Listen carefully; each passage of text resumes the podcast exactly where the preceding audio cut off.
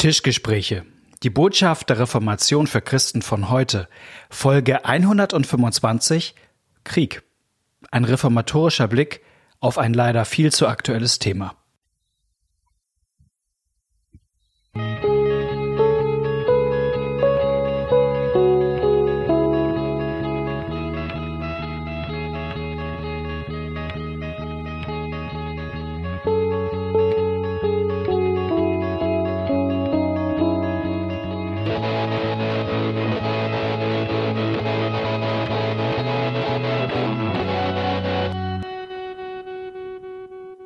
Herzlich willkommen bei einer neuen Folge von den Tischgesprächen. Dein Name? Ich heiße Knut Nippe und ich mir gegenüber sitzt Malte Dietje, der aus Hamburg hierher gekommen ist, den ich herzlich begrüße. Genau. Und gleich nochmal Wasser nachschenke hier. Das ist zu freundlich, weil wir haben wieder ein herausforderndes Thema uns heute vorgenommen. Ähm, es geht um Krieg und Frieden. Ja, ähm, leider. leider. Ja, man muss das sagen. Also wir haben ja eigentlich immer so ein bisschen so einen leicht ironischen Unterton bei uns und das ist irgendwie bei dem Thema ist ein bisschen schwierig, weil es natürlich mhm. ein ziemlich ernstes ist. Ähm, wir haben nicht immer ein leicht. Nein, nein, den haben wir immer. Also, den haben wir nein, gerne, aber nicht gerne, immer. Nicht immer, nein, das stimmt. Hoffe ich. Ähm, genau, wir haben ja die Situation, dass seit Februar äh, dieser Krieg in der Ukraine ausgebrochen ist, dass Russland einen Angriffskrieg führt auf dieses Land, würde ich so sagen. Ähm, und ähm, man als Kirche ja auch nicht nichts zu bestimmten Dingen sagen kann. So. Ja, und also, und dass bei diesem Krieg wir sehr viel stärker mit betroffen sind als bei vielen anderen Kriegen, ja. die es auf der Welt schon die ganze Zeit gab und gibt. Aber hier ähm, kommen Flüchtlinge ähm, mhm. in großer Zahl. Ähm, also der, der Krieg ist relativ nah. Ähm, es kommen Flücht wir haben viel mit Flüchtlingen, also mit direkt Betroffenen ja. zu tun. Durch die Sanktionen spürt es auch der Deutsche in seinem Portemonnaie ähm, und muss sich stärker damit auseinandersetzen und sich eine Meinung bilden und ist das eigentlich jetzt richtig oder falsch und, und geht uns das eigentlich was an und, genau. und äh, soll Deutschland Waffen liefern mhm. ähm, und so weiter und so weiter. Das ist also bei dieser Sache hier nochmal stärker auch in der öffentlichen Diskussion als was weiß ich, Afghanistan-Krieg oder so. Ähm. Es ist sozusagen, genau, nicht so weit weg und ich kann ja. kein rein mediales Ereignis ja, sozusagen, genau. was man oft irgendwie ja hat. Ähm, und es hat ja auch diese religiöse Dimension. Also wenn man irgendwie guckt, wie sich der, der Patriarch in Moskau äußert zu diesem Krieg und das auch religiös legitimiert, ja. Also ich finde, und ich finde, das ist schon ein richtiger Punkt, dass wenn wir eigentlich erwarten, dass der Islam irgendeine Haltung hat dazu, wenn quasi im ja. Namen des Islams Kriege geführt werden, Terroranschläge verübt werden, dann finde ich, muss man sich als Christ eigentlich auch fragen, dass wenn ein relativ hoher Repräsentant der Christenheit im Grunde sagt, das ist im Grunde gegen den äh, verweichlichten, woken Westen führt man ja. ja im Grunde den, den, den Krieg, dann muss man da finde ich auch was. Äh, also ist man als Christ hat man da eine gewisse Verantwortung. Äh, kann man nicht sagen, na ja, die Muslime sollen sich immer distanzieren und, ja. und man selber äh, ja. ist da nicht sagt nichts dazu. Und ähm, vielleicht mal als Anlass zur Folge. Ähm, ich bin Montag auf dem Weg zu meinem Friseur durch Hamburg gerade. Bin an der St. Petri-Kirche, also der Hauptkirche in Hamburg, äh, vorbeigeradelt und da hängt ein gelb-blaues Banner vor der Kirche. Von der FDP von St. Petri und da steht. Von der FDP. Von der FDP. So. Nein, ich würde sagen eher Farbe der Ukraine so. Ähm, Krieg, und auf dem steht, Krieg soll nach Gottes Willen nicht sein. Erstmal so ein Satz. Ähm, und dann äh, war Michael oh, ohne Roth, Quellenangabe. Ohne Quellenangabe. Also der ist, steht da. Und Michael Roth, Mitglied im Bundestag, äh, Vorsitzender Auswärtiger Ausschuss, meine ich, äh, genau, ähm, war bei, ich glaube, bei Lanz in der Talkshow und hat hinterher dieses oder vorher dieses Banner gesehen und äh, hat dazu dann getwittert, gesehen in Hamburg, solche Statements lassen mich ratlos zurück und an meiner EKD zweifeln. Es ist der Krieg Russlands, warum das Plakat in den Farben der Ukraine, warum keine Verurteilung Russlands, warum keine Ermutigung für die Ukrainer und Ukrainerinnen, die für unsere, ihre, unsere Freiheit kämpfen. Also, ähm, das hat dann so eine, so eine Resonanz ausgelöst, öffentliche auch so ein bisschen De Debatte. Ähm, der, die, der Pastor mich, äh, Petri fühlt sich auch ein bisschen missverstanden, weil das so auch gar nicht mhm. gemeint hat. Also, aber vielleicht kann man es auch so lesen, also sozusagen so als im Sinne Krieg soll nach Gottes Willen nicht sein. Also wehrt euch nicht. Mhm. Also könnte man ja. Ähm, ich habe daran vor allen Dingen gemerkt, vielleicht kann man solche Themen schlecht auf einem Banner verhandeln. Selbst, selbst Twitter. Selbst Twitter ist. Also das ist immer, das merken wir auch bei den Tischgesprächen. Genau. Manche Themen brauchen äh, mehr, brauchen Platz und Raum ja. und lassen sich nicht auf dem Banner auf Twitter oder manchmal nicht mal in 30 Minuten Genau. äh, Folge Podcast quetschen. Genau, und das, wir riskieren es trotzdem. Wird hier schon spannend. Das wird hier schon spannend genug ab 30 Minuten.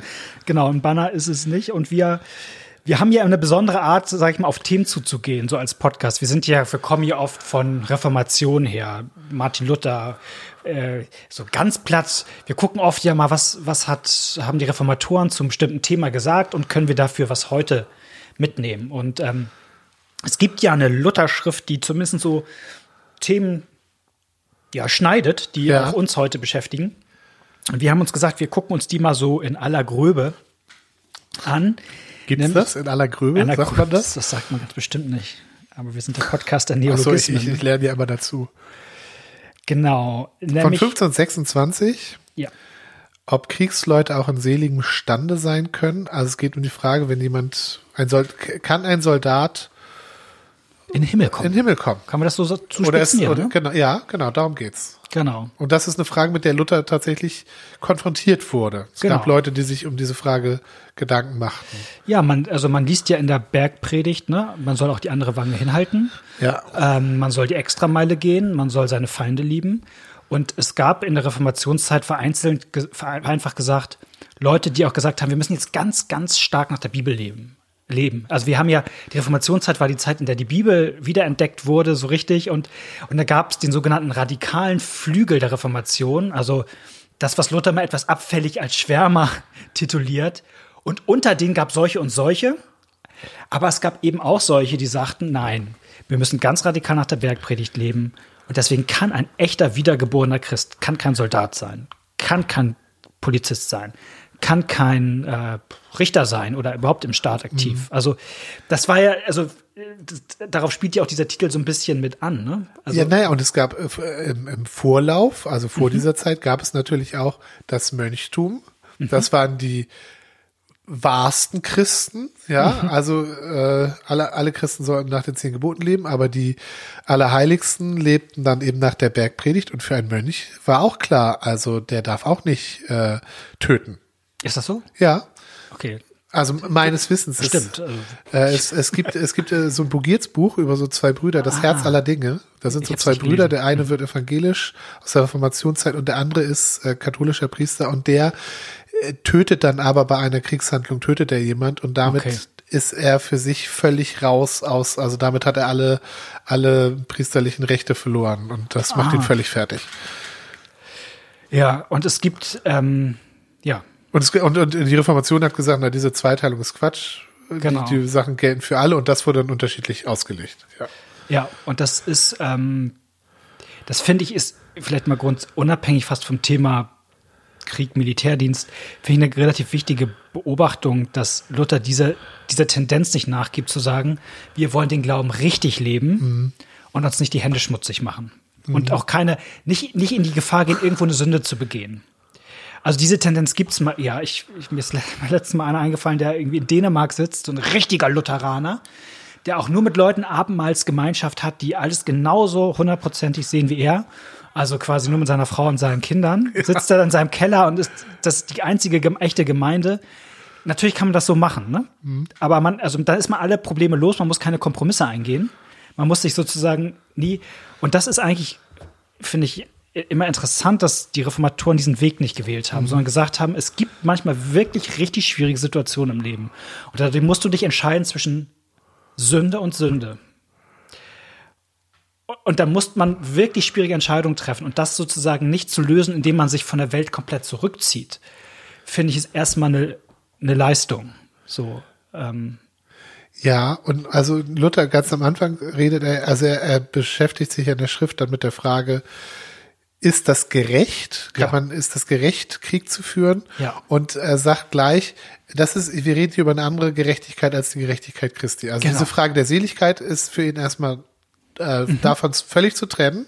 Ja. Mhm. Ja. also ob jemand in den Himmel kommt oder nicht, sagt er, das entscheidet sich in das, was Jesus Das ist die gemacht innere hat. Gerechtigkeit, Aber es geht, es geht, aber Genau. dann sagt er, aber damit ist sozusagen nicht gesagt, alles andere ist egal, Genau. sondern jetzt geht es um die Frage, okay, wenn ich mir darum keine Sorgen machen muss, kann ich mir trotzdem Sorgen darum machen, wie verhalte ich mich richtig in der Welt. Die äußere Die, Gerechtigkeit. die, genau. Genau. Und, und da, darüber äh, denkt er dann nach. Und das ist, ähm, also, ich finde, ich finde, man liest das nicht, oder ich habe es nicht gelesen, habe gedacht, okay, jetzt ist alles klar. Nee. Ähm, weil erstens ist das auch nicht der Anspruch von Luther, dass er sagt, so jetzt ist alles klar.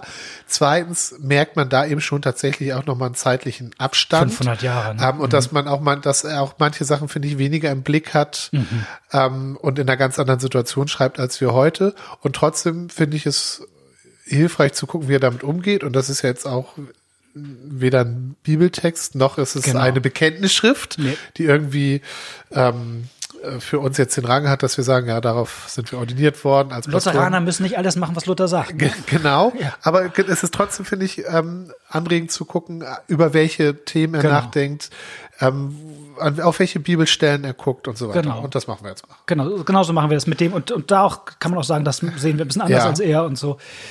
Genau. Ähm, und er kommt grundsätzlich eben, er legt neben die Bergpredigt eben halt Römer 13 als, Mhm. als zweiten wichtigen äh, Text, äh, auch zum Thema Umgang mit Gewalt. Und Römer 13 ist eben der Text, wo Paulus sagt, es gibt die weltliche Obrigkeit, es gibt den Staat, die Regierung. Und die hat als Hauptinstrument das Schwert in der Genau. Sprache des, von Paulus. Heute wird man vielleicht sagen, sie, sie ahndet mit Konsequenzen. Der Staat Mhm. darf Gewalt ausüben. Gewalt ausüben. Das also ganz im wortwörtlichen Sinne. Aber auch jeder Bußgeldbescheid, den ich bekomme, ist, ist sozusagen Ja. eine, ja, also ist das Schwert in, in dem Sinne. Ne? Genau, also aber der Staat, der Staat darf auch Polizisten ausbilden und bevollmächtigen, Genau.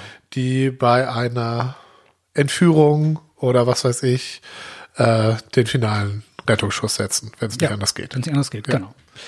Und Luther unterscheidet und sagt, sagt natürlich in einer Welt ohne Sünde wäre Krieg das Schlimmste, was es gibt.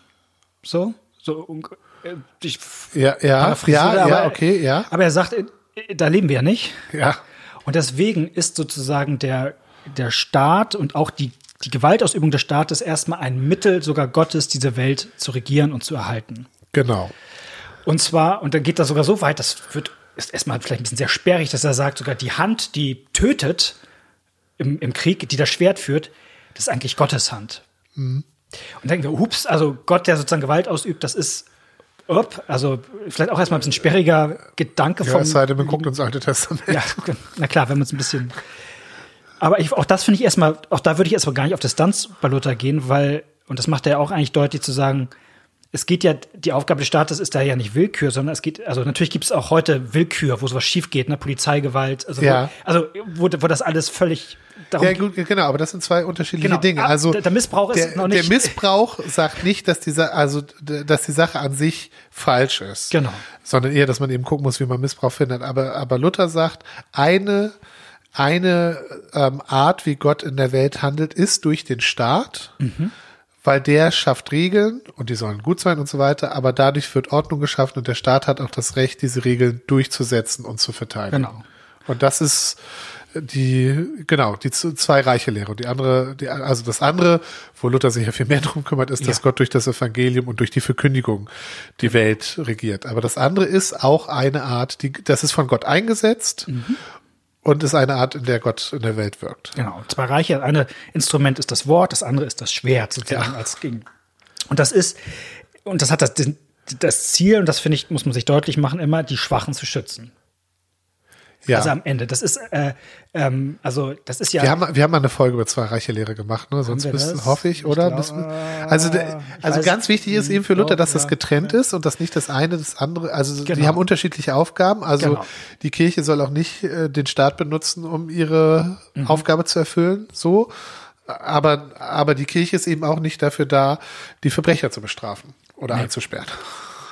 Nee, manchmal gehen die zwei Reiche auch durch die Kirche und so, das ist alles ein bisschen komplizierter, aber nee, genau. Also, aber das finde ich ist ja erstmal ein wichtiger Horizont zu sagen. Es geht erstmal darum, eigentlich äh, die Schwachen zu schützen, weil, weil wenn in der Welt alles ähm, frei läuft, setzt der Stärkere sich immer mit Macht Genau. durch. Und das ist eigentlich der Sinn ähm, von im guten Sinne von Polizei und Militär, sozusagen, Genau. worum es das gibt. Und das ist, finde ich, ja auch immer, wenn man das jetzt überträgt auf die Frage von so einem, so einem Krieg, wenn ein Land angegriffen wird, ist es dann eigentlich christlich, sich da sozusagen mit Gewalt zu wehren? Als, äh, so, Und da würde Luther grundsätzlich sagen, ja, das ist eine Pflicht. Der Genau. Staat muss dann seine Bevölkerung beschützen Ja. und hat dann Leute, Soldaten, die diese Aufgabe haben und die tun an der Stelle eben dann auch Gottes Werk. Genau. Das ist sozusagen eine heilige Berufung an der Ja. Stelle. Also das ist Weil sie anderen dienen, nämlich Genau. den Schwächeren, die sonst überfallen werden. Ja. Genau. Ähm, Luther hat einen, einen langen Abschnitt hier und da, vielleicht sagen wir doch mal was Kritisches zu Luther, weil manchmal mal die Frage ist, seid ihr eigentlich so naive Luther-Fanboys? So, Ja, klar. Na klar. Guck dir die Poster beim Schlafzimmer an. Was nur Luther-Poster. Ähm, er hat ja was zum Thema, sagt er, ähm, Tyrannenmord.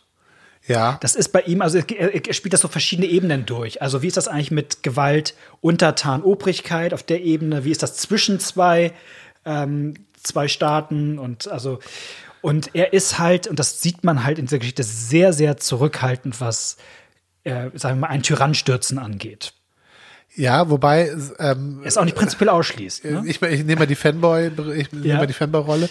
Also das Gute an der Stelle ist ja, also, dass Luther an der Stelle durchaus deutliches Bewusstsein dafür zeigt, dass ihm klar ist, dass sozusagen diese von Gott eingesetzte Stelle auch missbraucht werden kann. Das dass das also- sogar der Regelfall ist, dass das dass es einen Herrscher, Form- dass es einen Herrscher Ja. gibt, der sozusagen diese Macht, die Ja. Gott ihm gegeben hat, ausnutzt, um etwas Böses zu tun. Ja. Und wo man sich dann die Frage stellt, ja, muss man dann nicht auch nach oben hin Genau. eingreifen? Genau. Also genau, also von, es ist keine naive Sicht im Sinne von, ah, da ist der gute König und der ist. Genau, der, der hat immer recht. Nee, so, ge- genau, und er sagt sogar an, an mancher Stelle irgendwie, dass das ein Christ ist, ist schon sehr unwahrscheinlich so, ne? Irgendwie, also das passt selten zusammen. Ja. Also das ist jetzt auch keine naive ähm, Obrigkeitshudelei, so, aber ich glaube, er hat einfach, so wie ich das Aber lese. für die Lösung des Problems ist er bei Tyrannenmord sehr zurückhaltend. Genau, weil er einfach, glaube ich, also du schreibst das ja auch, er denkt, es wird oft noch schlimmer dadurch. Also dass er denkt, es kann natürlich, was passiert, dann kommt der nächste und der, der macht's, also er er erzählt so eine so eine Geschichte, er sagt, eine arme Frau äh, trifft einen Tyrannen und der Tyrann sagt, und sie betet für ihn und er sagt, warum betest du denn für, für, für mich? Ich bin doch nur gemein zu dir. Und dann sagt sie, ja, dein Großvater hat mir drei Kühe weggenommen. Da habe ich für ihn gebetet, dass er stirbt. Dann kam dein Vater und hat mir vier Kühe weggenommen. Und dann habe ich gebetet, dass er stirbt. Und jetzt kamst du und hast mir fünf Kühe weggenommen. Und jetzt bete ich lieber dafür, dass es dir. Also, das ist so eine, so eine Fabel dafür, dass es natürlich du immer nicht weißt. Also, das ist einer seiner Argumente. Ja. Äh, Jetzt, jetzt, ich bin ja nicht nur Luther-Fanboy, ich bin auch Zeitreise-Fanboy, wusstest du das? Ich Das liebe Zeit, ich. ich lese Zeitreise, liebe Zeitreisengeschichten und lese sie. Und mir fallen da jetzt gleich zwei tolle Zeitreisegeschichten ein. Einmal von Stephen King, Der Anschlag, und von Stephen Fry Geschichte machen. Okay. Und in dem einen, in dem Stephen King Buch versucht einer den Kennedy-Mord zu verhindern. Ähm, und in äh, äh, Geschichte machen äh, versucht, wird Hitler vor der Geburt umgebracht. Äh, Die schaffen es, also da können keine Menschen durch die Zeit reisen, aber die können eine chemische Substanz durch die Zeit zurückschicken und Hitlers Vater Ja. vor der Zeugung sterilisieren. Ähm, also indem sie das Grundwasser vergiften, so dass Hitler nicht geboren wird. Und in beiden Fällen ist das Ergebnis schlimmer als die Alternative. Das fand ich interessant, dieses Motivs. Das geht ja in beiden Fällen nicht darum, irgendwie schlechte Sachen gut zu reden, aber dieses, ähm, dass, dass die Alternat dass wir eben die Alternativen nicht kennen, äh, also das äh, aus dieser Fabel, das äh, machen heute auch äh, Schriftsteller in ganzen Büchern, spielen das auch durch. Lo- Lohnt sich beide total zu lesen, die Bücher. Ja. Und trotzdem sage ich es einmal kritisch, weil natürlich dieser, dieser, dieser Tonfall von Luther in der lutherischen Kirche sehr wirkungsmächtig war. Ja. Und natürlich in der Nazi-Zeit die Zurückhaltung sehr groß war, was gegen Hitler zu unternehmen. Und äh, Leute wie in dem Kreis um Bonhoeffer dann eben dann doch sagten, nee, wir müssen jetzt diese Sünde begehen, Hitler zu töten, was eine Sünde ist, Ja. um noch eine größere Sünde quasi nicht zu tun, also um noch größeres Unrecht Ja. zu wehren. Und, und, und natürlich ist das. Und weil wir die, also bei Bonhoeffer, und das kann man ja auch sehr kritisch sehen, ja, Ja. Hat er selber auch kritisch gesehen, auch wenn er sich dann dafür entschieden hat. Der hat gesagt, trotzdem haben wir eine Verantwortung und wir können da nicht zugucken und einfach sagen, Ja. okay, also das, und, und diese Spannung wird auch nicht aufgehoben, aber man kann sagen, dass Luther da mit dazu beigetragen hat, dass im, im Laufe der, der Jahrhunderte die lutherische Kirche eher eher doch, doch abgenickt hat, was der Staat gemacht hat. Genau, genau. Und das ist natürlich auch eine, das muss man auch sagen, also 1526, das ist ähm, eine Schrift, die auch im Kontext der Bauernkriege entstanden ist. Und da muss man eben auch sagen, auch da ist Luthers Rolle eine ambivalente. So, Ja. äh, vorsichtig gesagt. Und also ich kann schon den Impuls erstmal nachvollziehen von Luther, dass er sagte, wir haben hier wirklich eine Botschaft mit Sprengkraft ähm, mit, der, mit dem Evangelium. Es gibt Leute, die natürlich auf dem Ticket die ganze Welt auf den Kopf stellen wollen. Und dass er da auch zurückhaltend ist, ob das immer gut ausgeht. Also Ja. den Impuls kann ich auch nachvollziehen, zu sagen, lassen wir jetzt nicht, nicht die ganze Gesellschaft komplett auf, also weil so eine Totalrevolution ja ma- manchmal auch nicht immer zu Guten führt. Aber er war natürlich derjenige, der sich dann auch so auf die Seiten teilweise der Fürsten gestellt hat und sozusagen die, sag ich mal, auch brutale äh, Niederschlagung der, der Bauernaufstände dann auch, auch legitimiert hat. Ja. Auch, auch, ne, also stecht sie alle nieder. Äh, so, solche Formulierungen gibt es ja auch bei, bei Luther. Und das ist, also, ja, da hätte man sich vielleicht auch ein bisschen mehr Fingerspitzengefühl gewünscht. Ah, So. Ja, auf, je- auf jeden Fall. Und natürlich, also ähm, er, man weiß, dass er, das hat er auch mal gesagt, dass er zum Teil die Forderung der Bauern ja auch berechtigt fand. Ja, ja. So, aber dann, als sie dann anfingen, die mit Gewalt durchzusetzen, war er entsetzt, weil das eben zu Mord und Totschlag führt und er sagte, dazu haben die nicht das Recht. Und er sich, also um das jetzt mal böse zu sagen, er sich dann doch auf die Seite der Mächtigeren geschlagen hat, die er auch als Verbündete brauchte. Er hat ja auch andere Fronten und Ja, da waren ja, die Fürsten, ja, ja. die, die ihn vor der katholischen Kirche. So, ob das jetzt ausschlaggebend war, sei mal dahingestellt, aber zumindestens ist es denkbar, dass das auch, naja, also Ich würde gerne äh, äh, noch einer der wichtigen Punkte, und die finde ich wichtig, dass Luther hier erstmal auch noch in der Schrift sehr deutlich Angriffskriege verurteilt. Das ist, glaube ich, weil wir jetzt noch mal auf, wenn wir Genau. in die Zeit heute, was kann man Genau, doch er, lernen? genau, er sagt, Krieg kann gut sein. Ja. Krieg kann gut sein. als Schutz der Schwachen, Als Schutz ich der Schwachen und aus, als Alternative macht er dann sehr klare Aussagen darüber, dass ein Angriffskrieg immer schlecht ist. Auch mit Ja. Bibelstellen. Psalm 68, Vers 31. Der Herr zerstreut die Völker, die Lust haben, Krieg zu führen. Ja. Und ähm, er sagt auch, natürlich kann sich das auch mal zwischen zwei Staaten hochschaukeln, aber dann ist es eigentlich immer gut, lieber zurückzuziehen, als, als sozusagen den wirklich dann Ja. einen Krieg anzufangen. Und er sagte eigentlich, nahezu immer ist dann der Schuld eigentlich, der anfängt, sozusagen. Wie, wie, bei, wie bei Kindern. Er hat angefangen. Ja, genau. Das, Das macht sich genau, und, und, und, ja, er, ja. und das, und das äh, sagt er auch sehr scharf, ähm, Ja. Dass er nämlich sagt, wenn du Soldat bist und dein Fürst fängt einen Krieg an, Ja. dann gilt Apostelgeschichte 5, 29. man muss Gott mehr gehorchen als den Menschen. Und dann, obwohl dein Amt als Soldat gut ist, und dann musst du äh, verweigern und alle Konsequenzen tragen. Ja, und das finde ich ist so wichtig, weil ja in der Rezeption bei Luther das eine immer gerade im 20. Jahrhundert sehr stark wurde, die Obrigkeitstreue. Ja. Zu sagen, wir, also, ne, wir grundsätzlich folgen wir dem Fürst kein Tyrannenmord, d- d- d- d- das ist gerade ja im, im Zeit des Nationalsozialismus, hat das so seine negative Wirkungsgeschichte. Das andere fällt oft unter den äh, Teppich oder ähm, fällt runter. Wir hatten es auch bei Melanchthons Lozi, der hat das auch schon, diesen genau diesen Punkt stark gemacht. Wenn der Staat etwas fordert, was, was gegen Gottes Gebot ist, musst du Gott mehr gehorchen als die Ja. Menschen. Und, und das ist natürlich, ich finde, also, ist natürlich, aber wenn, wenn natürlich ein Staat fordert, fordert von seinen Soldaten irgendwie einen, im KZ sonst irgendwas zu tun, dann ist eigentlich, finde ich, klar, was hier gilt und auch, Ja, auch, ja. auch nach reformatorischer Theologie gilt. Ja. Da gilt nicht um mehr Obrigkeitsgehorsam, sondern da gilt, man muss Gott mehr gehorchen. Und, und ich finde das so, also, und Luther ist ja auch sehr scharf. Er sagt, wenn das dazu führt, dass du kein Geld kriegst, dass du sonst auch, auch körperlich du eingesperrt wirst. bist, dann nimm, musst du das hinnehmen. Ja, du genau. darfst dich dieser Tyrannei dann nicht, äh, darfst da nicht mitmachen. Er sagt sogar im Evangelium heißt das, du sollst, ähm, du sollst, also um des Evangeliums willen kann es Konflikte in die Familie geben. Und wenn das schon, wenn du schon selbst um äh, äh, also gegen deine Eltern vorgehen musst und gegen deinen Ehepartner, wenn es ums, also wenn es um den Willen Gottes geht, also wenn das schon die Bruchlinie ist, dann muss sie erst recht eigentlich gegenüber dem Staat sein. Also, also, ne, also wenn es sogar schon so nah rangehen kann in der Familie, dann musst du eigentlich, wenn ein Staat von dir etwas fordert, was Unrecht ist, darfst du da nicht ähm, mit, mitmachen und ja. Und weil die, weil die Linie aber nicht so stark war, würde ich sie noch mal ein bisschen stärker machen als Ja. Äh. ja, und ich finde, genau, ich finde gut, dass die da so stark ist, weil sonst Luther ja, Ja. abwägt und auch also ja auch kein bewusst kein Regelwerk aufstellt, Genau. wann das richtig und wann das falsch ist. Das da ist auch ein sagte, das, wichtiger das, Punkt, ja. das geht gar nicht so, ja. Er, Ja. stellt so ein paar Grundsätze auf, aber das führt eben nicht dazu, dass ich wie so ein Gradmesser jetzt durchgehen kann.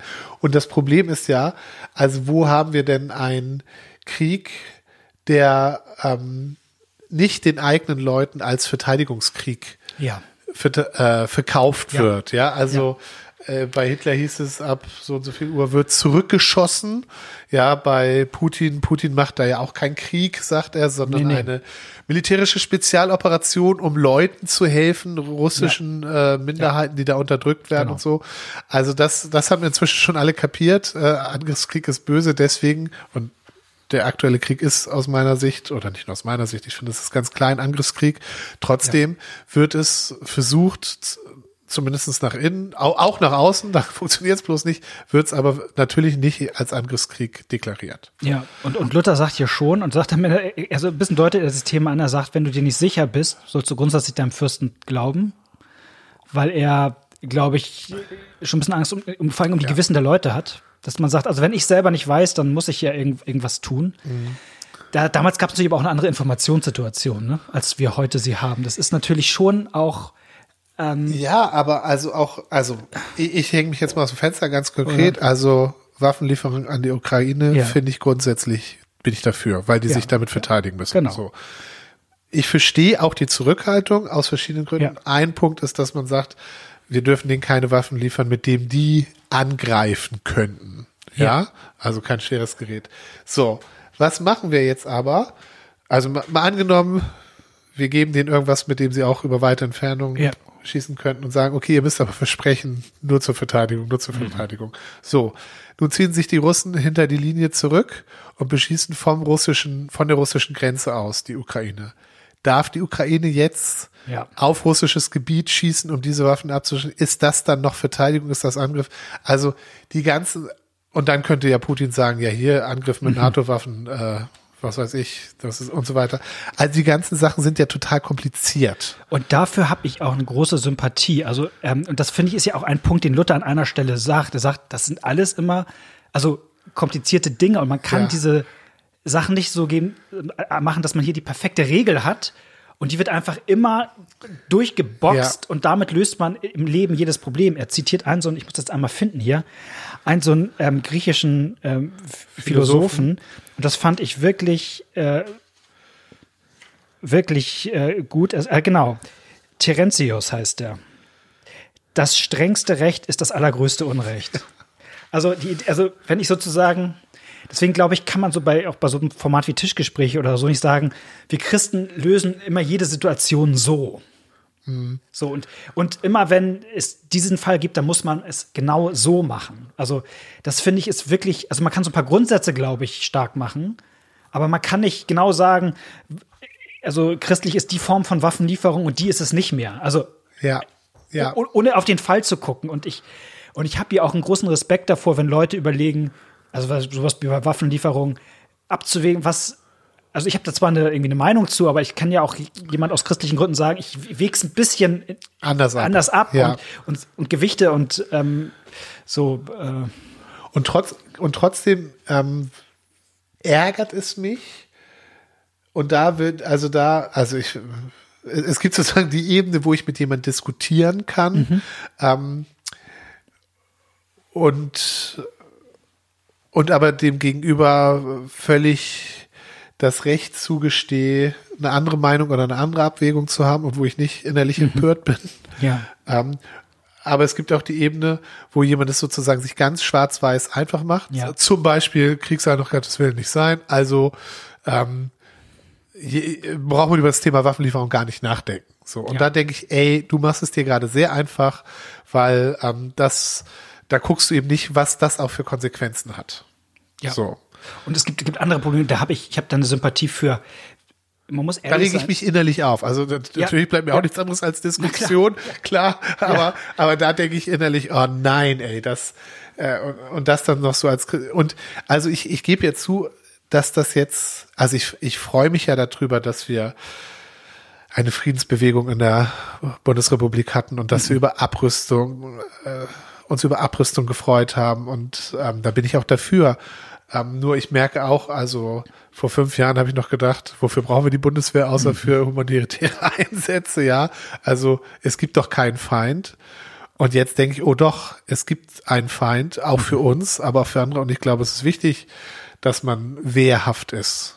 Ja. So. Also ja, da also äh, im guten und, Sinne und, und, das, und ich bin traurig und, ja. über, aber also ich äh, lieber das andere, aber ähm, ja. Nur, dass es komplizierte Dinge gibt und ich finde, ich mache mal ein, eine kleine Seitenbemerkung, die, glaube ich, ähm, wir vielleicht nochmal als, als christlicher Podcast machen müssen. Es gibt einen relativ großen Anteil an EKD-Mitgliedern, die Russlanddeutsche sind. Mhm. Und auch, also ich kenne auch russlanddeutsche Gemeinden und dass das eine besondere Herausforderung ist. Ähm, ja. Für, also für, für alle, die uns zuhören aus dem, also dass das nicht einfach ist, weil man da auch zwischen ganz verschiedenen Loyalitäten ja. hin und her gerissen ist. Also ich will das gar nicht.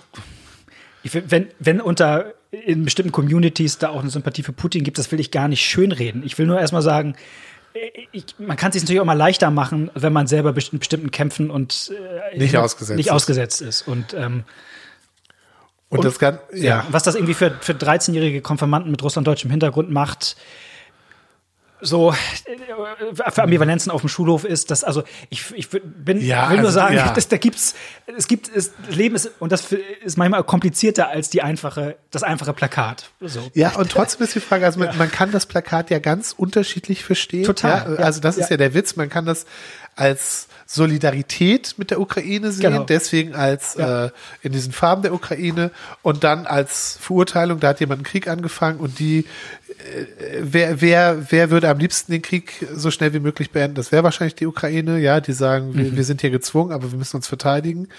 Ähm, oder man kann es eben anders sehen, äh, sozusagen als Botschaft für die Ukraine hier, ähm, seid mal verhandlungsbereit, ihr habt doch da diese großen russischen Minderheiten, wollt ihr denen nicht das Land geben und so weiter und ein bisschen abtreten und mhm. also solche, solche Stimmen gibt's ja, ja also dass ja. man da von außen so Vorschläge und dann ist natürlich trotzdem die Frage, wie kann man sich ähm, klar positionieren auch. Ja. Also ich finde es gut, dass es auch so viele Friedensgebete gibt, ja. ja ähm, und ich finde auch gut, wenn die so gestaltet werden, dass ähm, ja, dass nicht sozusagen man schwarz-weiß, einer ist der Böse oder ist der andere, obwohl ich in diesem Konflikt mhm, eine, klar. eine klare Meinung habe, wer, äh, wer deutlich mehr Verantwortung trägt. Ähm, ja, wer eigentlich am Ende die an wem, ja, an wem es hängt. Also ich, wer, also, die Verantwortung hat. Genau. Wer die Verantwortung, ja. genau, wer die Verantwortung hat. Ähm, und, und trotzdem ist, ist ja die Frage, wie kannst du auch Sachen, äh, wie kannst du dich auch positionieren, ohne so eine 30-minütige Podcast-Folge ja. mit 20 Fußnoten zu machen. Natürlich. Ja? Und natürlich. also der Satz, Krieg soll nach Gottes Willen nicht sein, der hat, der, der stimmt ja irgendwie, aber da kommen eben ganz viele Abers hinterher. Genau. So. Das heißt, Krieg soll nach Gottes Tod Willen sein. Tod soll nach Gottes Willen auch nicht sein, ja. Aber damit. Ich muss Vergebung der Sünde soll nach Gottes Willen auch nicht sein. Oder? Weil, weil Gott ja am liebsten eigentlich gar keine Sünde hätte, die vergeben werden müsste. Glaub, ja. Weil, also, ich, ja, ja, ja. Ich, okay. ich kann.